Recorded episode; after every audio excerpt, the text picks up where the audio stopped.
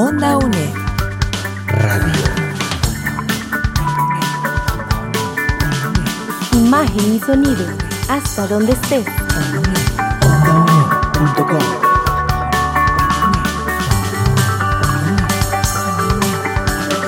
Un espacio de la Escuela de Ciencias Sociales y Humanidades de la UNED. Hasta donde estés. Onda UNED. Acortando distancias.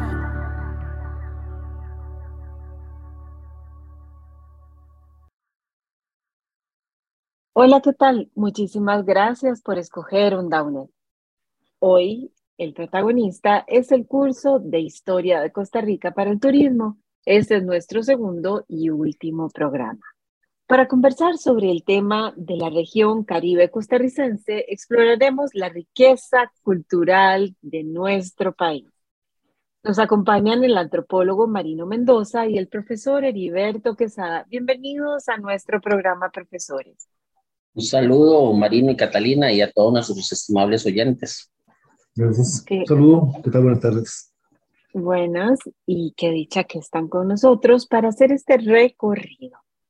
Me gustaría de una vez conversar sobre el pasado más antiguo de los grupos que habitaron el Caribe costarricense. Sí, podemos hablar, este, bueno, vamos a hablar un poquito de- del Caribe, pero hablemos en general de Costa Rica. Creo que Marino estaría de acuerdo conmigo en que los estudios hablan de que la población de Costa Rica es habitado más o menos 12 mil años antes de Cristo, un poco Mm. más o menos, o sea, sí. podemos calcular, ven, sí, más o menos todo lo que llevamos este, habitando este territorio. Nosotros tenemos, solemos tener una memoria muy corto plazo, pero en realidad el territorio costarricense es habitado desde hace muchísimo tiempo. De hecho, nuestros antepasados, si es que se puede decir así, ¿verdad? Aunque los, digamos, si podemos usar esas palabras, convirtieron con, con, convivieron con megafauna. Hubo megafauna, ¿verdad? Eso es evidente. Animales bastante grandes que hoy ta- también los podemos ver en las películas, pero eh, aquí hubo en nuestro territorio, eh, evidentemente nuestros primeros habitantes en todo el territorio, no solo en la zona caribe, ¿verdad? Básicamente eran nómadas. Después de ahí, pues los estudios yo creo Juanino, que son conclusivos, ¿verdad? En que, en que se dedicaron a la recolección de plantas y demás hasta llegar a un sedentarismo, pero ya muchísimo tiempo después. Ese es más o menos, eso es importante tenerlo presente, la, todo este periodo, como les digo, en que Costa Rica es, es habitado. Y ahora sí podemos hablar de la zona Caribe, una zona que si hoy es exuberante, ¿verdad? En naturaleza, podemos imaginarlo cómo podía ser todavía incluso el tiempo antes de, de la era cristiana. Este, pues una zona pues sí habitada, evidentemente, como lo digo, por, por grupos nómadas. Y mm, a la llegada de los españoles, sí, claro, tenemos ya algunos cacicazgos que hay que entender básicamente que era la formación típica, al menos en el territorio costarricense, de los grupos indígenas. Pero vean que estamos hablando de eh, nada más hace 500 años, es decir, ya muchísimo tiempo después, pasó mucho tiempo, pero es básicamente la, este, la, eh, lo que encontraron los españoles, tal vez algunos cacicazgos famosos en su momento, famosos y bastante importantes, porque a la llegada de los españoles, evidentemente sabemos que el tema de los votos por ahí estaban y que fueron indígenas eh, que nunca se dejaron dominar por los españoles. Eh, eso contrasta un poco también con una visión del Costa Rica como, como un, es interesante, ¿verdad? Porque podemos ver que nuestros antepasados, al menos, estamos hablando de la época propiamente de la conquista, eh, en realidad, este, tal vez quitando la zona de Guanacaste, ahora Marino puede ayudarnos un poco más, pero eran este, habitantes, mmm, no, esa, esa visión idílica, pacífica del indígena no es así. ¿Verdad? Más bien eh, le hicieron cara a los españoles, le hicieron frente, utilizaron todas las estrategias a, a, a, su alcance. Tal vez con los chorotegas, pero que ya esa es otra zona que no pertenece a la zona caribe, sus, sus conductas y sus comportamientos más llegados con el norte de Centroamérica cambiaron. Pero pues así es más o menos como podríamos car car caracterizar esta zona. Ahí tenemos algunos temas importantes, por ejemplo, esta zona de las Mercedes, que tal vez Marino, por ser antropólogo y su formación, nos puede hablar lo que significa esto, que es importante que la gente sepa, porque a veces las personas solo escuchan hablar, por ejemplo, de Guayabo de, de Turrialba, pero Costa Rica, y eso es un tema que lo maneja muy bien Marino, tiene otros sitios arqueológicos sumamente importantes. Tal vez Marino nos profundice un poquito más en el tema de, de las Mercedes. Muchas gracias. Solamente nada más quería agregar, porque hay algo importante de la zona del Caribe, era de que, eh, bueno, antes había más grupos étnicos en la zona del Caribe, inclusive los tariacas, por ejemplo, es un grupo que estaba ahí por ahora, pero se extinguieron.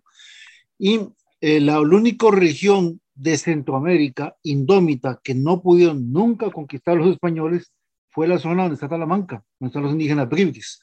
Parece que el río Telire sirvió como una barrera natural para que los españoles no penetraran ahí. Aparte que también la logística de conquista, si hoy es difícil a hacer proyectos en Talamanca por los montón de ríos que hay por todo lado, que uno no sabe ni con qué entrarle a Talamanca. Para los españoles fue un cargador de cabeza tremendo. Entonces, se desistieron y bueno, Diego de Sojo, que era el conquistador que intentó conquistar Talamanca, pero nunca pudo, nació en un lugar llamado Talamanca de Jarama, allá en Madrid. Y entonces, este, por eso fue que le pusieron Talamanca, que no es un nombre indígena, es un nombre español que a, la, vez también viene un nombre árabe que significa, parece que Talamancaf, el camino orilla del río, algo así más o menos, así como se llamaría.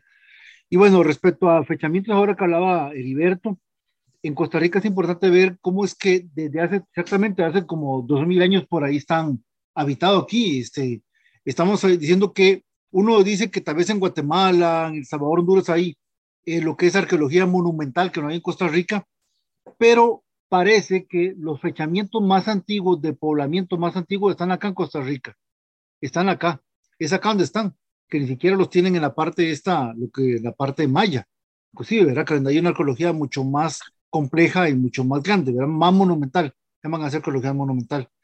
Bueno, aunque aquí los, los sectores donde, anda, donde hay un fechamiento más antiguo están en la parte de como, por ejemplo, Guardilia de Turrialba, más o menos por ahí. Pero bueno, ahora hablando de lo que es las Mercedes, pues esa Mercedes, pues sería, pues yo diría que sí, que se pueda colocarse en una región arqueológica central de Costa Rica, pues como lo en la subregión del Caribe de Costa Rica, ahí. Y es un sitio que queda en Guásimo, de, en el cantón de Guásimo, de, Limón, eh, cerca donde está hoy la ER, la Escuela de la Agricultura de la Región Tropical Húmeda, por ahí. Y bueno, me parece que este lo hizo, este estudio lo de acerca de las Mercedes, estuvo haciendo un trabajo esto Ricardo Vázquez, un arqueólogo que parece que ya se pensionó del Museo Nacional. Me parece que fue él, ¿verdad? Y estaba, eh, pues es un, es un, lugar que es como otro Guayabo de Turrialba, también importante, poco conocido, que estaba también estaba bastante estratificado en lo que es la complejidad social entre, entre líderes, en personas que eran de la servidumbre y así, y con caminos, montículos, casas antiguas y un centro, como dicen, casical o ceremonial eso es lo que se puede decir de, de este lugar y, y, que, bueno, que estaba también, según lo que había escuchado en una charla que había tenido con dos arqueólogos, que había en una clase, pero con el tiempo de licenciatura, era de que, de que tenía una red de caminos larga, amplia.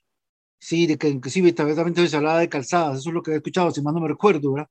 Eh, y este lugar, pues, realmente no está tan lejos, solamente pues es llegar a Guapiles y Guapiles, el cantón que sigue es Guásimo y entonces ahí es bastante cerca. Si acaso estará como a una hora el resto de, de, San José. Y ya, pues, en, la, y ahí hay bastante arqueología. En Guasimo eh, se han encontrado, por ejemplo, estatuas de pie que más o menos de unos 70 centímetros de alto. Eh, se han encontrado también este, materiales de, metales preciosos y bastante arqueología. Realmente puedo decir que está bastante inundado. Inclusive cuando hicieron la vía férrea también ahí salió bastante. Eh, cuando construyeron la misma ER, también, cuando construyeron la, sí, la, línea, la línea férrea, los ferrocarriles también por esa zona, también apareció mucho, porque la densidad arqueológica en ese lugar es bastante alta, es bastante alta. Inclusive yo creo que quedaría, quedarían que tal vez unos 100 años o 300 años de investigación por ahí, porque todavía hace falta mucho por conocer en ese sector de Costa Rica, que bueno, obviamente que para los que quieran conocer otro tipo de Guayabo Turrialba, pueden ir a este sitio arqueológico Las Mercedes también. Sí, quisiera complementar, Marino, todo lo que estás diciendo, porque yo tengo entendido que fue un minor tip que todos recordaremos que tiene que ver con la historia del Caribe costarricense, del cual estamos hablando hoy. Cuando se hace la apertura del tranvía, recuerdo que él en algún documento de historia se sabe que él se jactaba, porque esa es la palabra, de haber encontrado una cantidad infinita, infinita porque me, vea lo que acaba de decir Marino, todavía falta por investigar, se jactaba de haber encontrado muchas piezas arqueológicas Sabemos que evidentemente en ese tiempo pues no existía leyes al respecto. Muchas de esas piezas han terminado, lo sabemos perfectamente, los pueden, habría que trasladarse a verlas a Nueva York y creo que otras están en Suecia. Algunas piezas son monumentales. Sea, estamos hablando de que tienen varios metros de alto. Esas piezas fueron sacadas prácticamente de algún sector de estos. Como dijo Marino, es muy interesante ver este, Obviamente otras se han logrado recuperar, pero hay otras que no, están guardadas en museos en Nueva York y como digo en Suecia. Y es interesante porque a veces la gente, digamos, desconoce estos aspectos, pero sí había este, estructuras de ya varios metros de alto, muy, muy, muy interesante. Este, hoy creo que la Earth efectivamente es quien tiene a cargo este sitio, pero, pero es un sitio para, para ser visitado y evidentemente para ser investigado. Lo que Pasa es que Marino sabe un poco más de eso, una investigación requiere muchísimo dinero, no solo tiempo, y debe ser hecha por equipos porque hay que, pues primero cuidar los restos arqueológicos, ¿verdad? No se trata de llegar ahí con un pico y pala, no, no, eso sí requiere una gran investigación y no solo de los antropólogos, eh, también hay otros participan geólogos y otro tipo de personas, realmente son equipos interdisciplinarios, pero es parte de la riqueza que, que, tenemos y realmente pues podemos ver, digamos, todas estas etapas desde cuando se habitó Costa Rica. Pues muy interesante la recomendación para hacer una visita. Estás escuchando Onda UNED. Recuerda que este y otros programas los puedes descargar en el sitio web de ondaunet.com. Y bueno, ¿cuáles son los grupos que componen la diversidad cultural del Caribe en la actualidad? profesor Marino, adelante. Bueno, buenas tardes. Bueno, actualmente pues podemos ubicar ahí a los cabécares, que están llegando inclusive a Limón, porque inclusive lo que es las brisas de Pacuarito, de Siquirres, es un, sector que todavía hasta ahí, que estamos hablando de un lugar más o menos urbano, porque si nos vamos a lugares donde hay unos cabécares que son lugares bastante incomunicados, ya la es como algo más urbano, aún todavía ahí viven cabécares, y eso pertenece a Limón. Nos vamos también a Zixaola, hay una población de más de cerca de, bueno, cerca de 4.000 indígenas noves, que aunque no son de ahí, ellos viven ahí, se radicaron, ellos venían de Quicamola, Panamá, pero estaban en un ir y venir entre Quicamola y Zixaola, vino el terremoto Quicamola en el 91 y se asustaron tanto por las muertes, víctimas mortales que hubo en Quicamola, Panamá, que no regresaron a Panamá, se quedaron, radicaron ahí en Zixaola, panameños, indígenas noves panameños, nacieron hijos ticos y dispararon la población. Entonces hay una población importante en Zixaola que inclusive ha sido ninguneada en censos anteriores. Imagino que en este censo actual, obviamente que está incorporada, igual que también en el anterior, pero en otros, eh, yo inclusive de estadísticas demográficas de instituciones reconocidas del gobierno, no los incluían. A los noves que viven en Zixaola estamos hablando de miles. También está otro grupo que son los bribis, que son en Talamanca, eh, este cantón que ya colinda con Panamá, que mm, también es otro grupo étnico también importante, podemos decir que esos, esos tres son como los, los pilares de, de en Costa Rica. Sí, esos son, bueno, y también hacer el reconocimiento a usted, Catalina, y también a Liberto, porque utilizaron en geografía el término Caribe en lugar del Atlántico. Inclusive hay un, hay un periódico que se llama ya, que se llama, que se llama Panorama Atlántico, y me dijo, me dijo una profesora llamada Isabel Flores Avendaño, que hoy es la decana de la Facultad de Ciencias Sociales, no se dice la palabra Atlántico, porque lo que tenemos en frente de Costa Rica no es el Atlántico, es el Caribe. Entonces, lo correcto está en decir es Caribe, porque lo, tenemos, lo que tenemos en frente de Costa Rica es el Mar Caribe. El Atlántico comienza de las Antillas para arriba, pero por el momento lo que, lo que tenemos enfrente no es el Atlántico, es el Caribe. Entonces, nada más hacer ese reconocimiento a ustedes, que muy bien, por lo, por lo correcto del dato. Sí, aquí complementar, ¿verdad, Marino? Este, en los momentos, y Marino maneja muy bien cómo se fue conformando esa diversidad cultural. Entonces, tenemos que tener algunos aspectos claros desde la historia, ¿verdad? Los grupos que habitaban esta zona a la llegada de los españoles, Luego se da la colonia y es un tema bien interesante porque la colonia, como explicamos en algún momento, esta zona eh, fue muy difícil para realmente para los, para los españoles pues asentarse. siempre hubo ahí, digamos, cultivos de, de, cacao. Los españoles en algún momento, y era una cosa que, que querían los, digamos, los grupos que más o menos dominaban el territorio costarricense, siempre buscaron un producto que los conectara con el mercado mundial, así como otras zonas del mundo, digamos, tenían las minas, estamos hablando del Potosí, el sur o las minas de México. Aquí se buscó, se intentó, pero lo que pasa es que las condiciones climáticas no permiten, no permitieron que el cacao se extendiera por todo el, por todo el territorio, pero vamos viendo la llegada de grupos, diferentes grupos a esta zona, como los mosquitos también en su momento, que siempre andaban por, por la costa atlántica. Posteriormente y evidentemente, digamos, una gran sacudida, si lo queremos ver así, cultural de esta zona, es definitivamente la apertura de el tren hacia, hacia Limón. O sea, finales del siglo XIX, este proyecto, digamos, de las clases altas, de conectar esto, la llegada de Minor Kid, la, la llegada de Minor Kid al país, y lo que implicó en mano de obra tener que traer gente, ahora sí, jamaiquinos, chinos, italianos, este montón, eso, digamos, este, y tener que hacerse, digamos, tener que dar trabajo para tanta gente hizo que se fundaran muchos pueblos a los márgenes del, de, a los márgenes de, de la línea férrea, a diferencia, digamos, de lo que hubiera significado tener una carretera, pues no, los pueblos se fueron formando al, al margen de la línea férrea, se fueron dando estas mezclas, ¿verdad? Mezclas culturales, los aportes fueron llegando, como les digo, una segunda oleada de, de, de, pues, de gente de, venida de África, pero más específicamente en este caso de, de, las Antillas, básicamente de Jamaica, pero no solo de, de, Jamaica.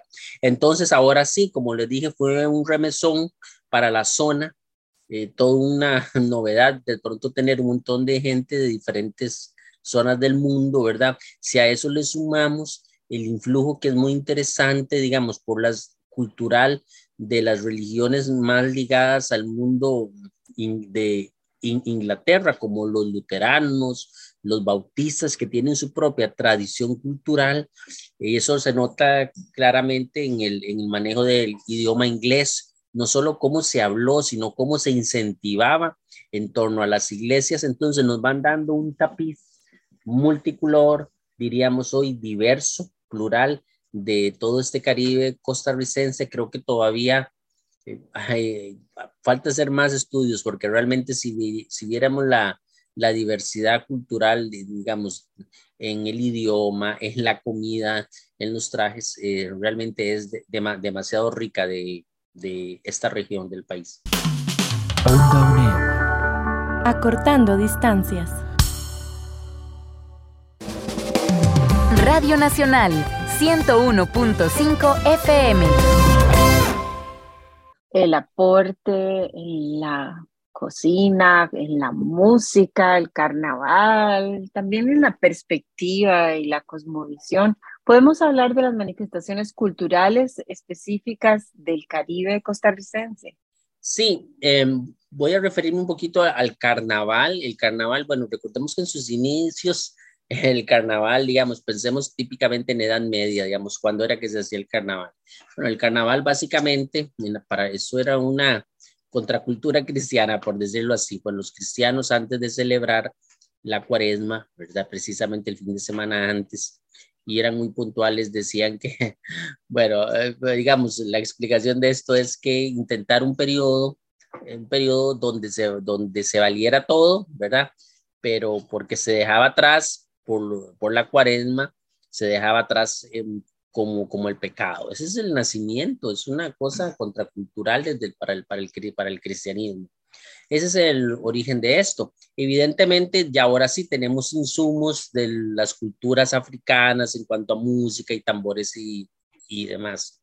Pero básicamente, si usted ve, digamos, en los calendarios, cuando se aplican los carnavales, en la mayoría de los países se aplica precisamente el fin de semana previo a la, a la cuaresma. Ahora sí, para el caso costarricense en es una cosa muy interesante. El carnaval tiene influjo de, del mundo de Panamá, los primeros encargados, hay gente muy, muy, muy, muy querida en la zona de Limón, en la primera parte del siglo XX, son los que comienzan a organizar los carnavales, después las comparsas y demás.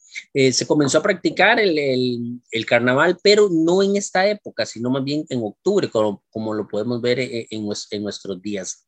Y entonces, este, después, no solo eso, el flujo del carnaval limonense llega incluso a, pues, a otras zonas del país, como, como a Punta Arenas, pero básicamente son gente que lleva la motivación que, que había recibido en la zona de Limón. Luego está el tema del calipso, que es un tema muy interesante, muy rico, ver esta expresión cultural. Este, también en, algún momento con influjo, también se sabe, digamos, por sus fundadores, eh, gente venida de, de Panamá.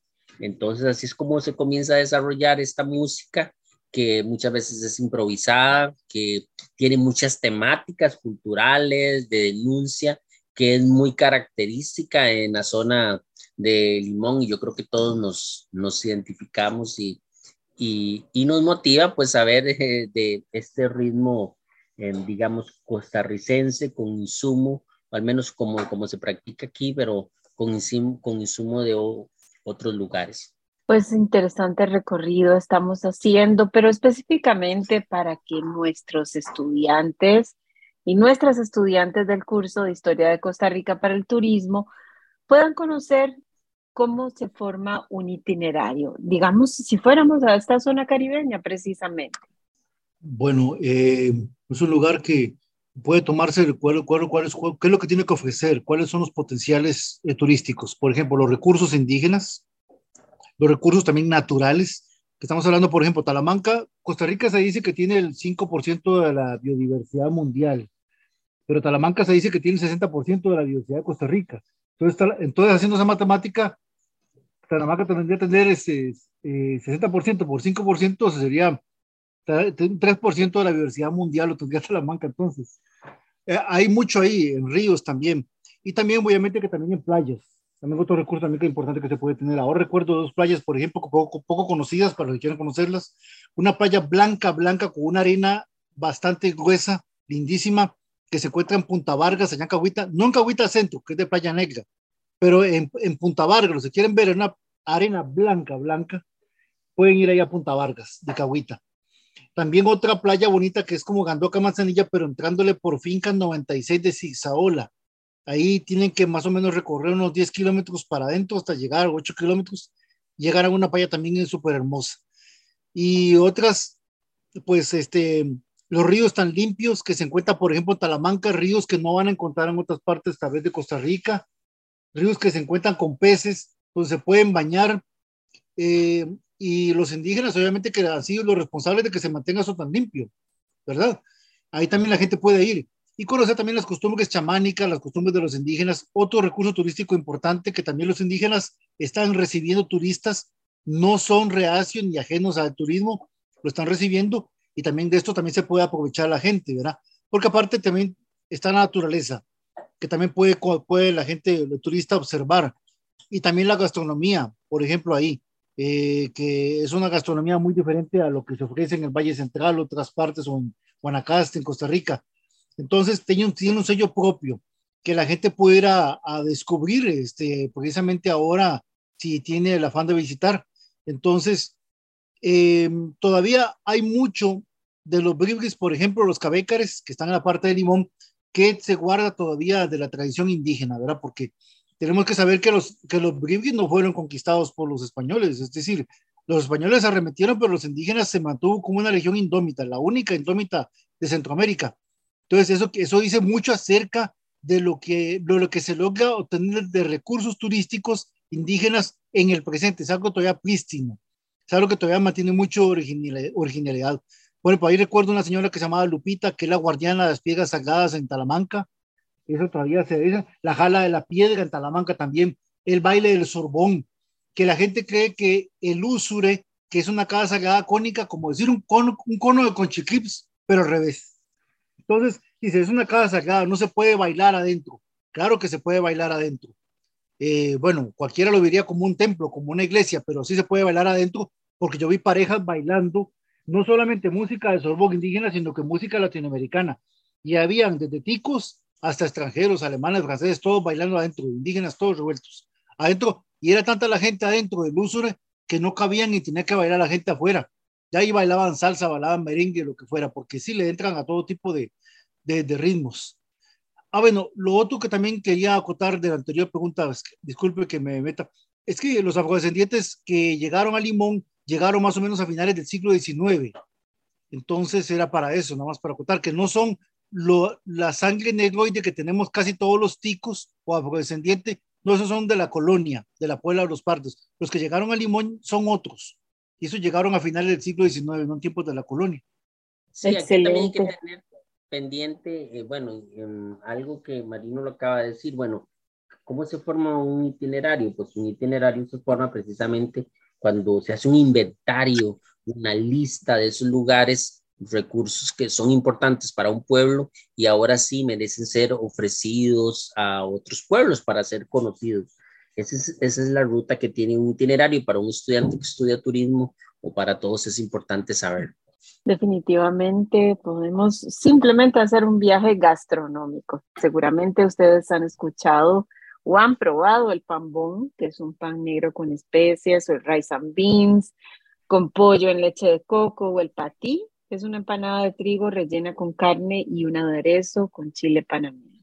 También el rondón, que es una sopa de pescado con leche de coco y muchos más, pero este es toda una gama de la comida caribeña, pero también hay nuevos aportes y aportes que ahora están sobresaliendo de la forma de cocinar indígena también que tiene que ver con este Caribe. Y bueno, ¿cuáles son esos recursos con los que cuenta la región y que sirven como parte de un itinerario? Hemos hablado de las bellezas naturales, de la comida, de la música, de las historias, de los personajes, profesor.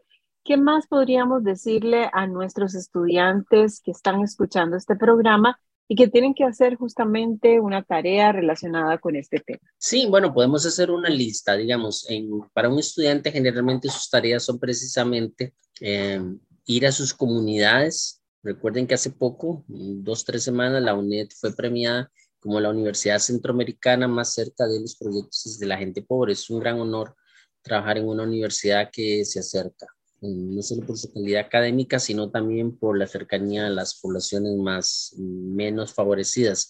Bueno, yo lo que diría a un estudiante que está ahorita escuchándonos es, bueno, hagamos un itinerario, hagamos un, primero un inventario, un inventario, por ejemplo, si mi comunidad, si soy de Guásimo, de Guapiles, bueno, ¿qué ofrezco aquí? ¿Qué ofrece el cantón mío? Por ejemplo, en términos arqueológicos. Puede ser un, un tema importante. Eh, por ejemplo, el otro día estaba en una reunión en Guapiles y me comentaba la gente cómo ellos quieren eh, rehacer, que es algo que se hace en algunos países, en Costa Rica son muy más lentos todavía, en recuperar la antigua, la primera ruta que se, con la cual se intentó conectar San José con el Caribe, que no es la ruta actual. Y eso ya merece ser investigado. Entonces la gente me contaba cómo habían algunos puentes antiguos, restos de pueblos de puentes antiguos. Entonces ahí tenemos material arqueológico, digamos, antiguo, tenemos restos monumentales no muy antiguos, entonces por esa parte, pero por otra parte tenemos todas las creaciones culturales y aquí habría, habría que hablar de cada pueblo. Recordemos que incluso voy a hablar ahorita de la arquitectura en la ciudad limonense en muchos casos hay eh, arquitectura estilo victoriano con rasgos, ¿verdad? Traídos en, como lo dije hace rato, por el mundo inglés. Entonces, y de toda esta época también muy ligada al ferrocarril. Entonces, también por ahí tenemos un trozo de línea férrea que si usó en algún momento puede ser importante.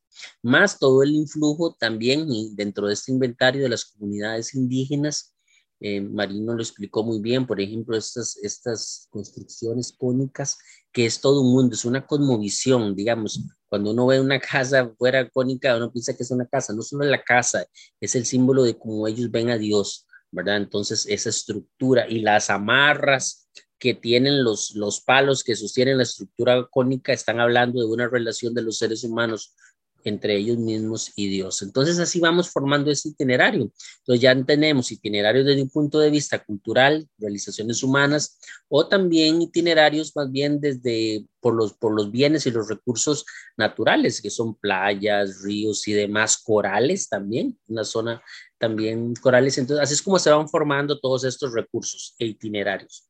Bueno, y ahora que tocas el tema de la arquitectura, justamente Limón tiene 26 patrimonios históricos que son algunos de los más destacados eh, por la Asociación Costarricense del Consejo Internacional de Monumentos y Sitios, la antigua estación del Ferrocarril Atlántico, por ejemplo, los antiguos edificios de la United Fruit Company, la casa misionera la Iglesia Bautista, el edificio de correos y telégrafos, el estadio Big Boy, el mercado municipal también, eh, y el recordadísimo Black Star Line, que también, eh, si no me equivoco, creo que se incendió eh, hace unos años.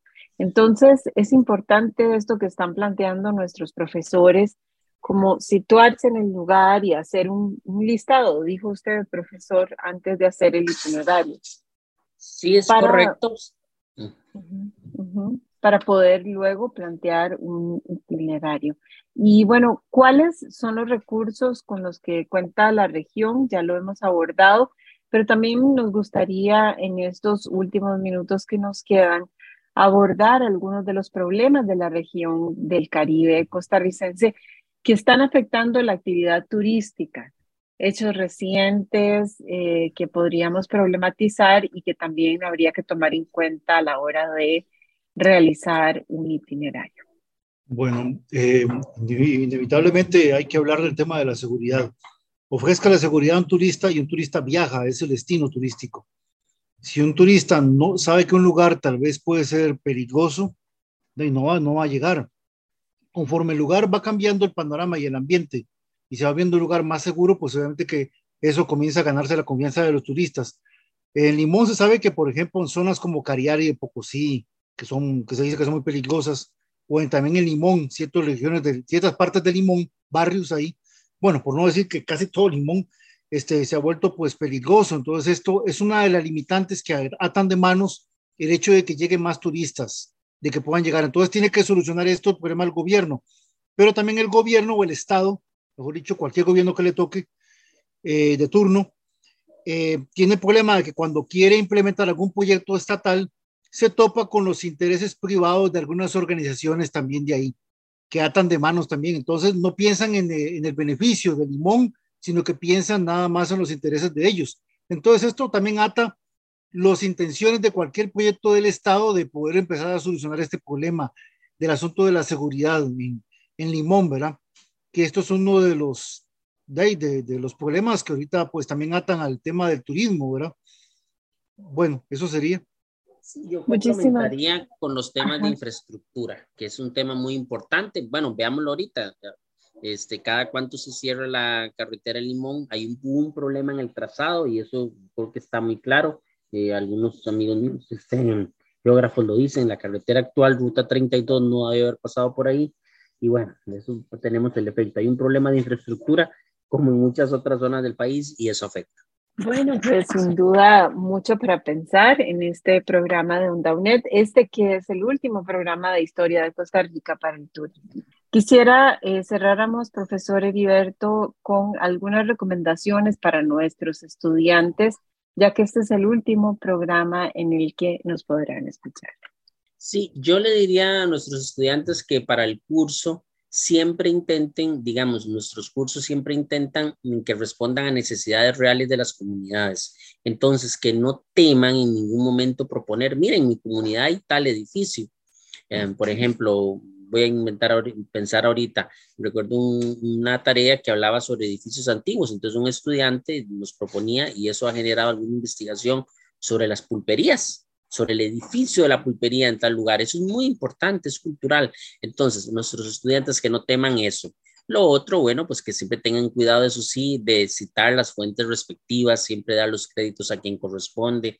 En la medida de los posibles, yo, de medida de lo posible, yo digo a los estudiantes, miren, no tema tomar su propia fotografía y adjuntarla cuando así corresponde en un trabajo, porque de hecho, si toman la imagen de otro lugar, tienen que dar los créditos, pero ahora muchos estudiantes tienen teléfonos o algunos otros recursos, entonces no tema ser, ser autor de sus propios recursos en este sentido. Ese es otro buen, otro buen, este, otro buen consejo a los estudiantes, incluso ir pensando, bueno, si yo realmente fuera, estoy pensando ahorita en los estudiantes que estudian turismo, si ya yo realmente me, dedicara a esto, ¿qué yo puedo generar? ¿Dónde puedo con, conectar grupos? ¿Dónde hay un bien cultural que puede que sea, quiera ser conocido por, por, diferentes personas, porque recordemos que la actividad turística tiene una ventaja, es, eh, produce muchos encadenamientos, es muy, este, es muy buena para, pues para eso, para encadenar productores, eh, a diferencia de otras actividades económicas que tal vez son importantes en el país, pero que no encadenan tanto. Bueno, muchísimas gracias, profesor Heriberto Quesada, por la producción de este espacio y también al antropólogo Marino Mendoza. Agradecemos a José Navarro en la edición de este programa y nos escuchamos nuevamente con algunos otros programas que nos faltan por producir y por invitarte a escuchar de historia. Así que muchísimas gracias y muchísima suerte en tus estudios.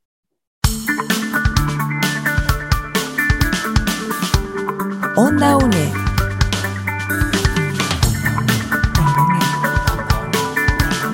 Imagen y sonido, hasta donde estés. OndaUNED.com